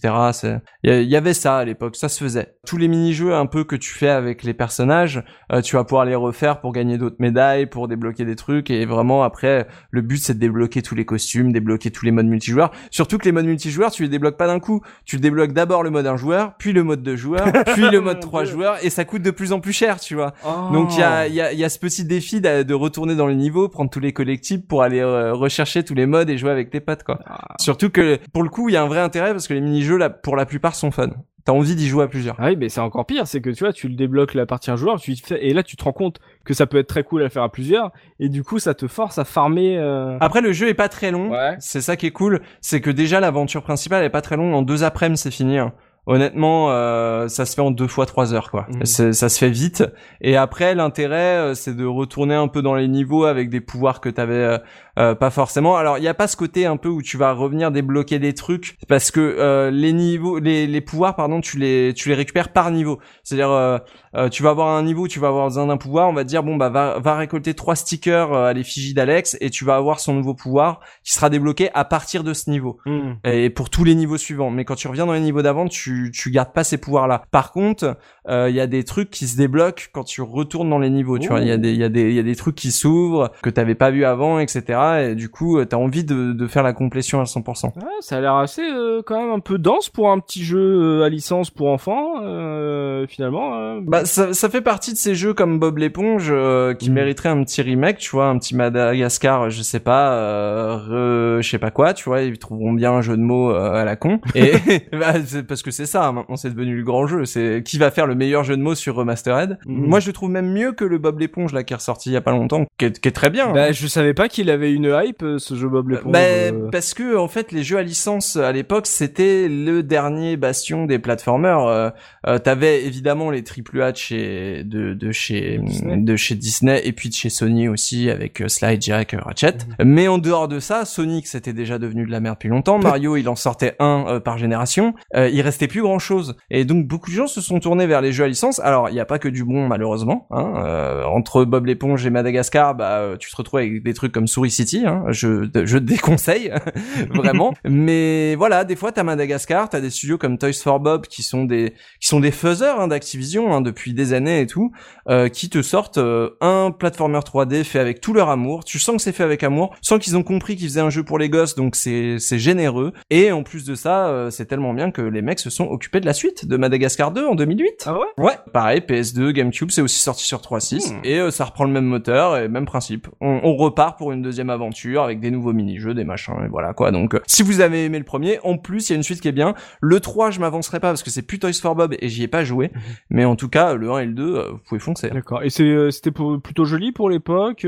c'est on est- ça il y avait pas trop de temps de changement techniquement ça a pas vieilli? Ah, ça a pas trop vieilli, surtout que la DA de Madagascar, elle est très, tu sais, elle est très anguleuse, Ouais, très, ouais. voilà. Du coup, avec la game, alors c'est PS2, GameCube, Xbox. Je recommande la version GameCube, qui est euh, pour moi euh, la plus jolie. On va dire, euh, même si bon la version Xbox techniquement elle est elle est meilleure, mais il y a des effets euh, encore une fois que la GameCube fait et que la Xbox n'arrive pas à faire, notamment sur l'eau ou sur Ah des bah blurs, ça, des trucs comme ça. Voilà. Voilà, ça a son charme et puis je trouve que c'est un jeu qui a, qui a vraiment du charme sur GameCube. La, la version PS2 est un peu moche, mais par contre, ouais, euh, c'est propre quoi. Enfin, c'est pas non plus euh, Star Fox Adventure ou, ou Wind Waker, tu vois, mais c'est c'est c'est quand même très joli et tu reconnais tu reconnais les, les lieux du film en fait. C'est ça le plus important. Ouais. C'est qu'au final, tu reconnais les lieux du film et tu prends du plaisir à les visiter. Tu vois, l'île de, Madagascar comme tu la vois dans le film, Mhm. t'as envie de visiter, t'as envie de voir ce qu'il y a. Et du coup, ouais, tu, tu prends du plaisir, surtout dans les niveaux ouverts où euh, bah tu vas casser un rocher, tu vas entrer dans une grotte, machin. Tu vois, il y a un petit côté exploration sympa, quoi. Euh, Moi, ce que je conseillerais, c'est si vous avez des, des gosses et que ça fait longtemps qu'ils l'ont pas vu le film, qu'ils ont pas envie de forcément de se refaire une séance d'une heure et demie, faites-les jouer au jeu et dès qu'ils ont un, un peu de sous, achetez les mini-golf, achetez les machins et jouez ensemble euh,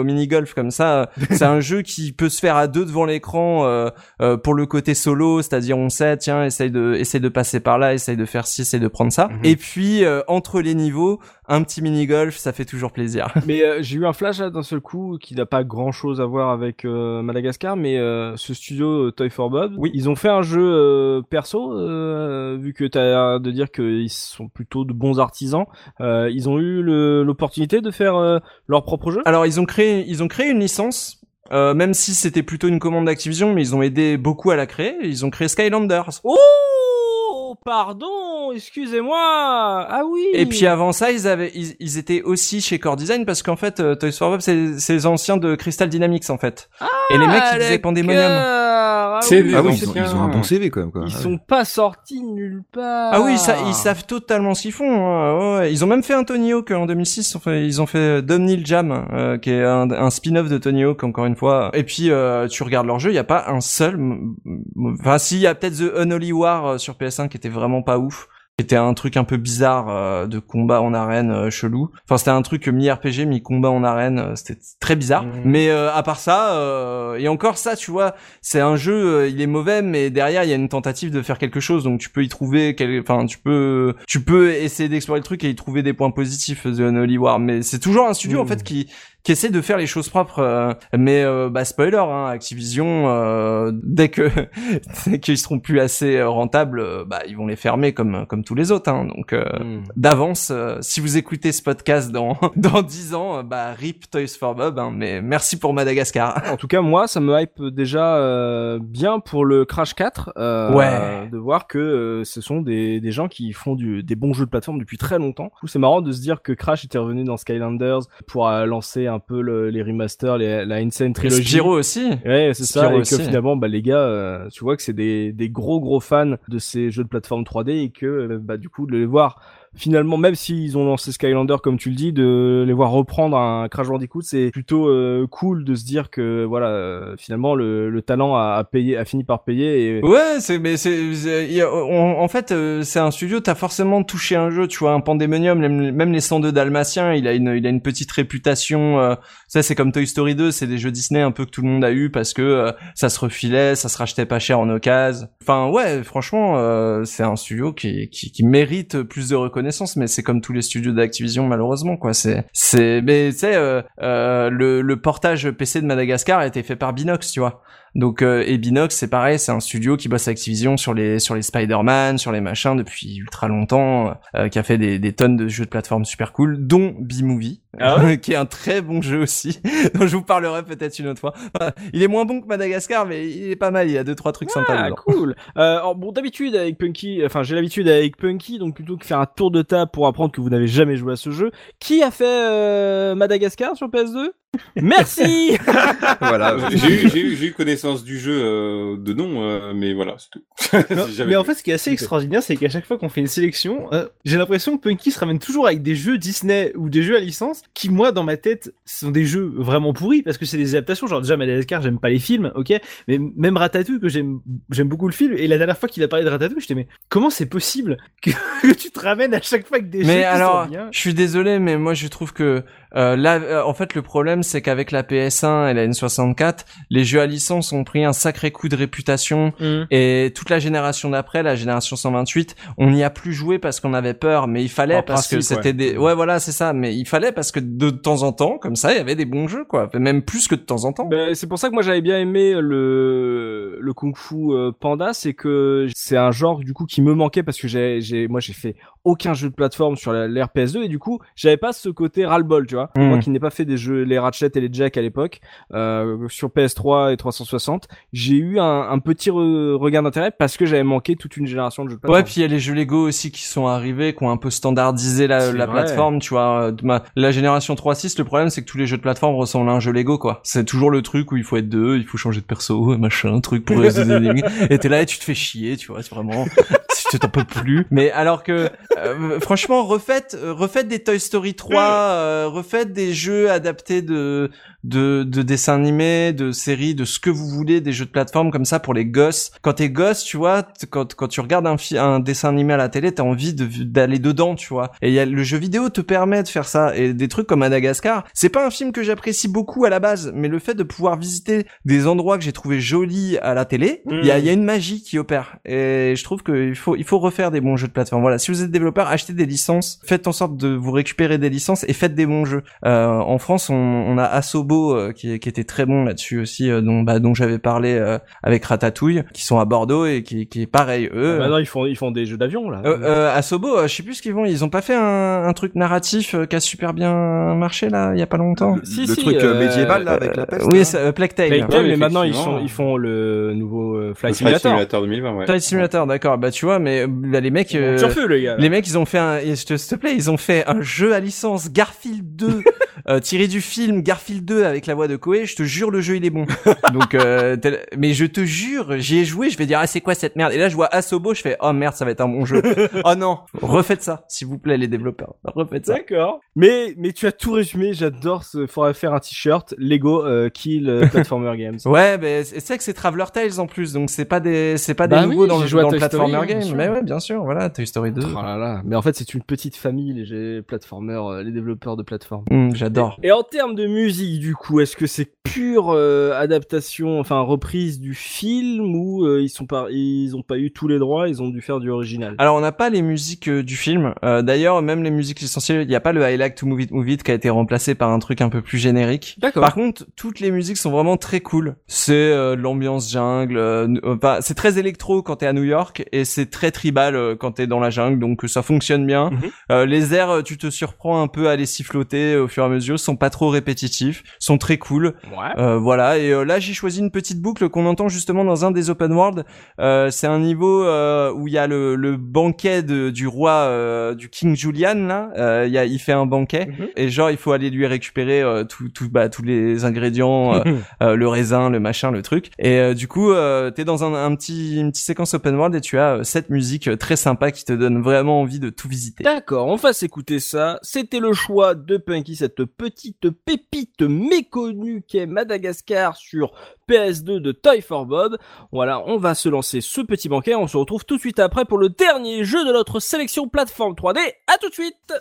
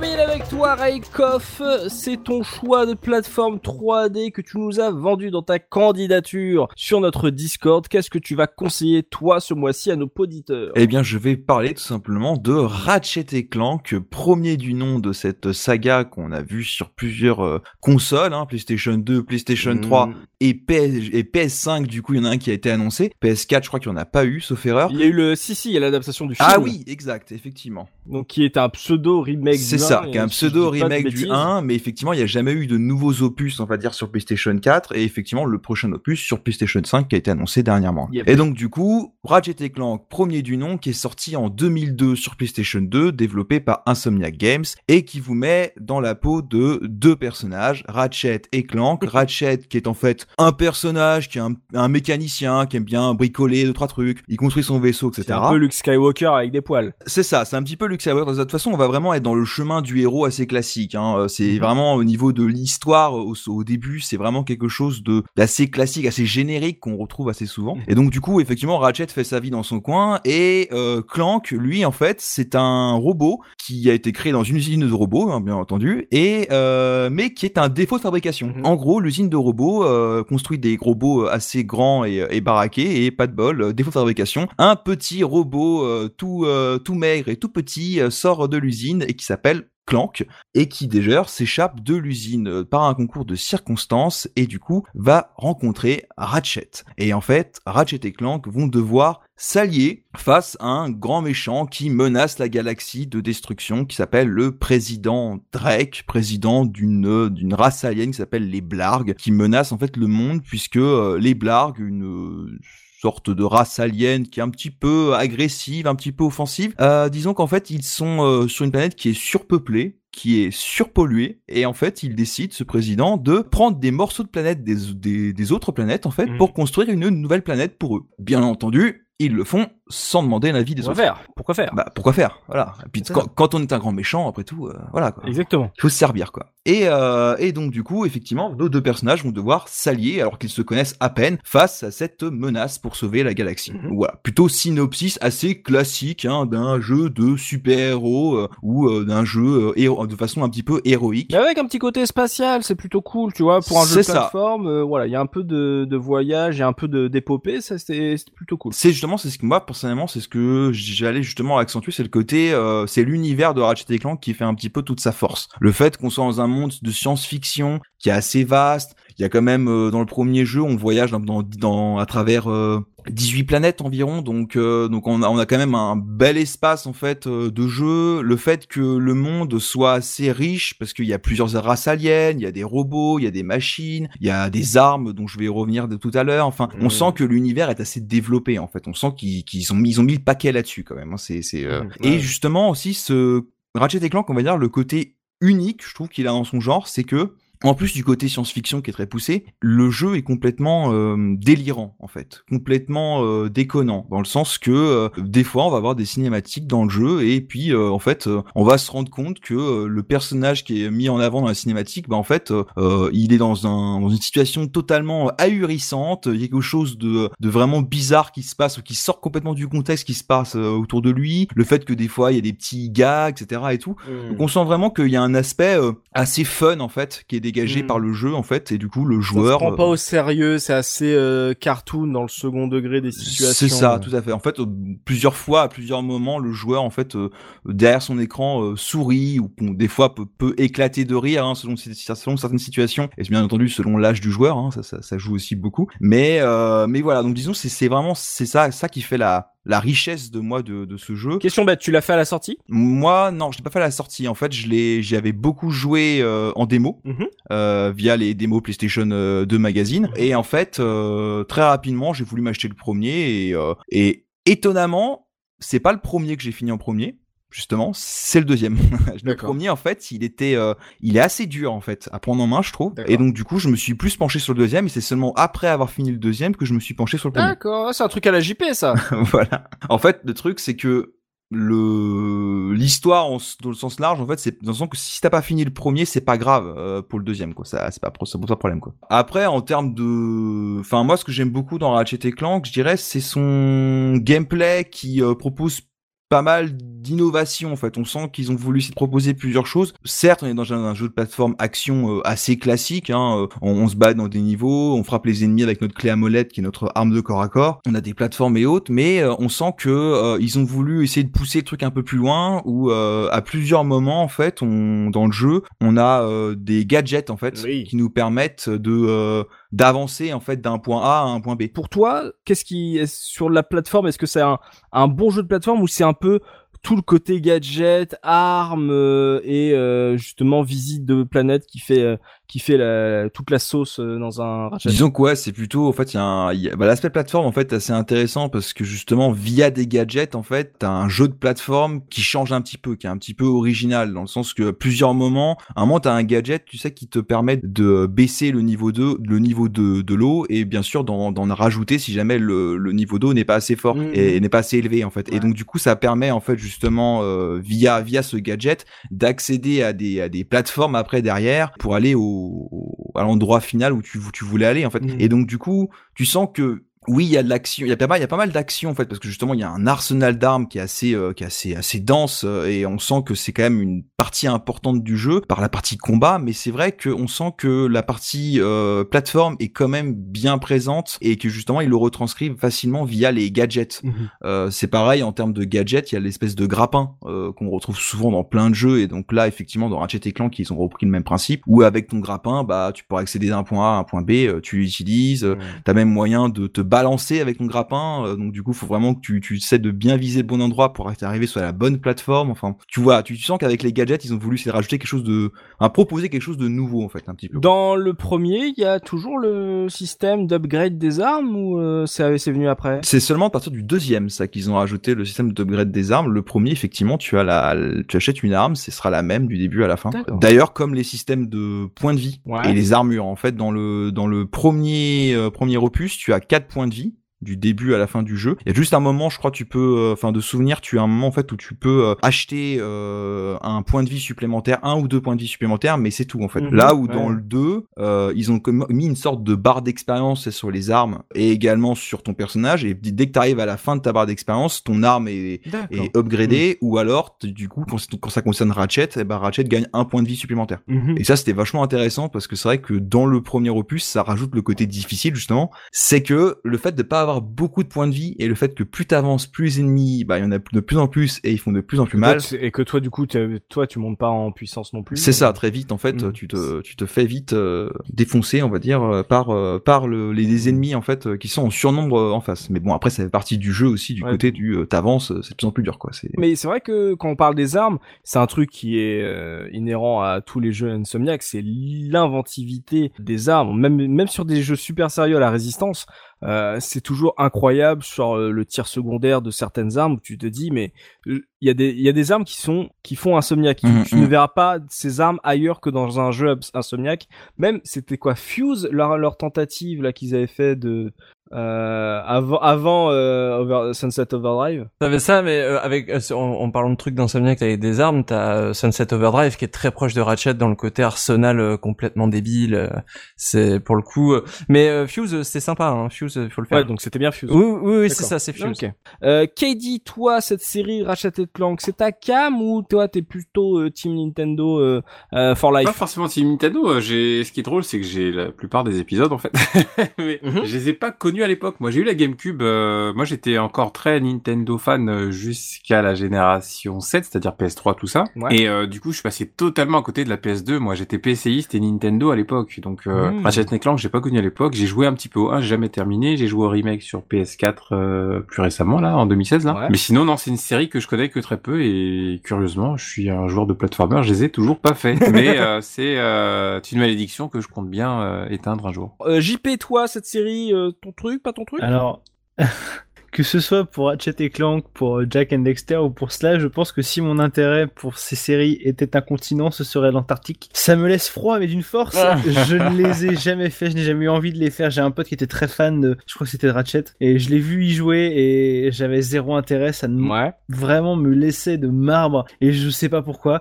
Peut-être les personnages, peut-être l'univers, peut-être les, les niveaux, j'en sais rien, mais j'ai jamais eu envie de poser ne serait-ce qu'un doigt sur ces licences-là. Alors ça a l'air très méprisant la manière dont je le dis. Tellement, tellement, tellement. je suis pas en train de dire que c'est des jeux nuls, pas du tout. C'est juste qu'ils sont, ils sont tellement pas faits pour ce que j'ai envie de faire, ce que j'ai envie de jouer, que je préfère les laisser aux gens qui les apprécieront à leur juste valeur. Et toi, Punky, du coup, les, les Ratchet, euh, c'est parmi les jeux de plateforme, c'est dans le très très bon ou euh... Ah, c'est dans le, c'est dans, c'est dans le haut du panier. hein, là, on est. Moi, moi, je vais pas te mentir, je suis un grand fan, donc je vais pas être très objectif. Je les ai tous finis, y compris le jeu Java Mobile de 2005. Donc vraiment, je suis, Aïe, aïe, je suis aïe, très aïe, dans aïe. les, dans le lore de Ratchet. Tu vois, j'ai vu le trailer là sur PS5, je savais exactement ce qui se passait dans le trailer. Tu vois, j'étais genre, genre, euh, tout le monde est là en mode, euh, c'est la meuf de Ratchet. Non, non, moi je sais exactement. on sait que c'est Ratchet euh, alternatif. Oui, ou sa sœur, ça Ouais, pourrait être sa sœur. C'est trop bien Ratchet, euh, jouez-y, euh, c'est c'est vachement bien, c'est c'est cool pour les gosses, c'est un jeu en plus avec des super valeurs. Les histoires sont toujours très bien faites, les ennemis, les méchants de cette saga sont toujours trop bien. C'est Mhm. c'est un truc que je reproche à Jack, c'est que les méchants de Jack sont nuls, tu vois. Alors que là dans cette série, ne- le docteur Nefarius quoi, le docteur Nefarius, c'est tellement Dr Nefarius et le capitaine Quark, juste le capitaine ah Quark. voilà, Capitaine Quark, Quark, est ouais, Quoi c'est- qu'on dirait un personnage de Michel Ancel. tellement ouais. Ça m'a grave fait penser au, au mec de C'est ça. Beyond Good and Evil. euh, Euh, Le, le, ch- le chevalier là,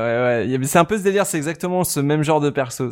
Trop fun, VF, trop bien. euh, Allez-y, foncez. Et pareil, le 1 il a un, un peu vieilli au niveau du système de visée surtout, euh, parce que c'est un jeu où t'es obligé de t'arrêter pour viser à la première personne si tu veux vraiment viser euh, quelqu'un précisément. Et sinon t'as une espèce de visée auto mais qui marche pas très bien parce que tu peux pas vraiment straffer encore dans le 1. Euh, à partir du 2 t'as un strafe, ce qui rend vraiment le truc euh, beaucoup plus simple. Tu peux straffer, sauter en, en strafant ce que tu veux. Donc euh, tu peux tirer, esquiver en même temps. Mais c'est vrai que dans le premier c'est un peu rigide. C'est pour ça que moi je trouve que le remake il était vraiment bienvenu Mhm. parce que en plus de faire un best-of de la saga, il remet tout le monde à niveau, tu vois, et tu peux faire euh, juste le premier en remake et passer direct euh, au 2 en original, au 3 et euh, à tous ceux de la PS3 qui sont super bien et, et au 5. Et en fait, c'est ça qui est intéressant, c'est que contrairement à Jack, c'est une licence qui a des jeux sur chaque plateforme Sony euh, depuis la PS2 et euh, même là, tu vois, même les... je non, il y a pas une version Vita. Je pense pas qu'il y ait une version Vita. Non mais il y a eu un jeu PSP. ouais, il y a eu un jeu PSP, mais euh, Et sur Vita, il y a eu les, la trilogie qui est ressortie Ah, bah voilà. euh, comme sur PS3, euh, la, la, Mm. la trilogie comme pour PS2. Jack. Ouais. Donc ouais, c'est vrai, c'est en fait c'est une, ouais, une licence qui continue, euh, en fait qui a battu Jack finalement. Hein, c'est euh, ça, ça devient le jeu de plateforme euh, Sony. Peut-être si Jack avait poursuivi, euh, j'aurais adoré Jack aussi. Mais mais, je vais dire un truc qui va vraiment, tu vas te prendre les pires commentaires en dessous le podcast, mais sachez que Jack 2 est et restera un mauvais jeu. Voilà, merci, bonne soirée.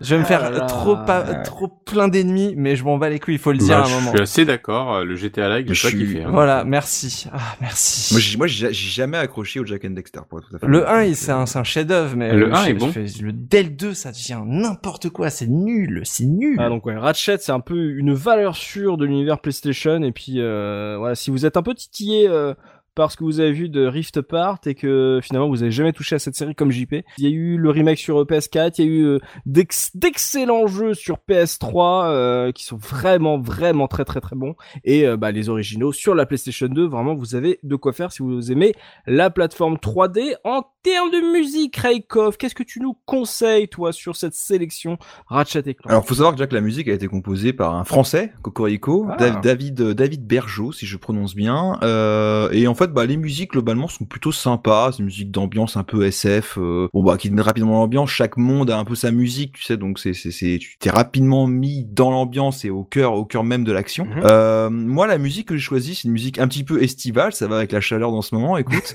c'est euh, Joai Resort. En fait, c'est une planète. Euh, s'appelle la planète Pokitaru, euh, qui est en fait une planète un peu tropique, euh, en mode Club Med, tout ça, il fait chaud, il fait beau, euh, la plage, tout ça, sauf que bien entendu, tout ne se passe pas comme prévu sur cette planète. Donc du coup, c'est la musique que j'ai choisie pour, pour la sélection de musique. Ok, très bien, c'était la sélection de Rikoff. On s'écoute ça tout de suite.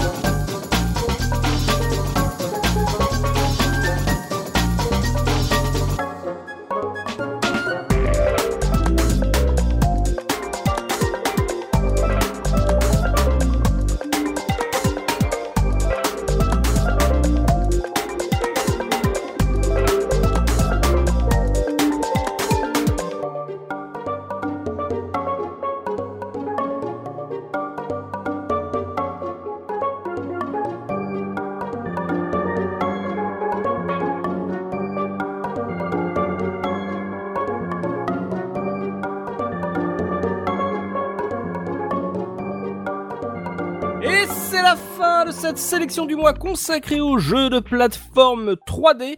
On espère qu'on vous a fait passer un bon moment avec nous, qu'on vous aura donné envie de jouer à ces vieux titres. C'est toujours l'essentiel chez nous. Euh, vous avez eu différentes plateformes, différents styles de jeux de plateforme 3D, différentes machines.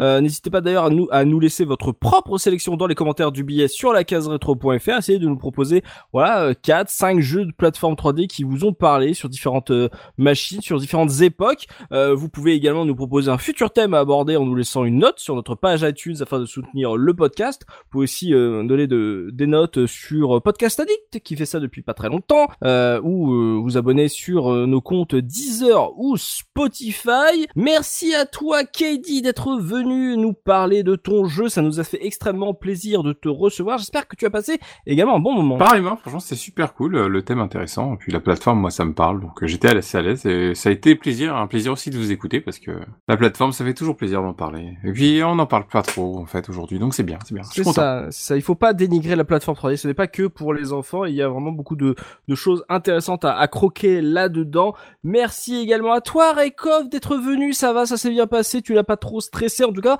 Euh, très belle performance euh, pour un poditeur, on a l'impression que tu fais du podcast depuis toute ta vie en fait. non, non, j'ai pas de podcast mobile, je fais juste des vidéos YouTube pour le moment. Et euh, non, non, bah écoute, c'était très bien, un très très bon moment. Et puis euh, bah, j'espère, pourquoi pas une prochaine fois. Écoute, euh, Vas-y, lâche- agréable. attends, attends, attends, oui, lâche la chaîne. Lâche Ah, le nom de la chaîne YouTube, fais ta pub. Ah ouais, fais ta Du promo. coup, euh, du coup, je, euh, je gère une chaîne YouTube qui s'appelle Tour par Tour, et en fait, euh, je fais des présentations de jeux, alors de jeux en tout genre, hein, jeux de société, jeux de rôle, jeux, jeux de plateau, etc. Et bien entendu, j'ai une rubrique jeux vidéo. La, cha- la chaîne est toute récente encore, donc euh, je débute depuis euh, début avril seulement. Et bah abonnez-vous, on mettra le lien sur le billet si vous voulez aller récupérer la chaîne de Raikov. On mettra le lien, on va te faire un peu de promo là-dessus. C'était super cool de t'entendre nous parler de, de Ratchet et euh, c'était super cool d'avoir des auditeurs de pouvoir échanger avec toi. Et bien sûr, évidemment, si vous n'êtes pas sur YouTube, allez sur Twitch. Et si vous voulez aller sur Twitch, abonnez-vous à KD parce que voilà, c'est un peu le meilleur dans la catégorie rétro. Euh, C'est vraiment des, que des loges, des, que des des streams de très grande On essaie de faire le max. C'est vraiment super cool. Ah, merci si beaucoup. On va se donner rendez-vous. Peut-être pas le mois prochain, c'est peut-être la fin, on va voir parce qu'il y a pas, on a encore pas mal de projets, mais quand même l'été arrive à grands pas, donc on verra. Donc euh, voilà, n'hésitez pas à vous donner notre votre propre sélection sur le billet du podcast sur la case rétro.fr. C'était l'équipe de la case rétro. À la prochaine. Salut, salut. Salut, Salut. Salut. Ciao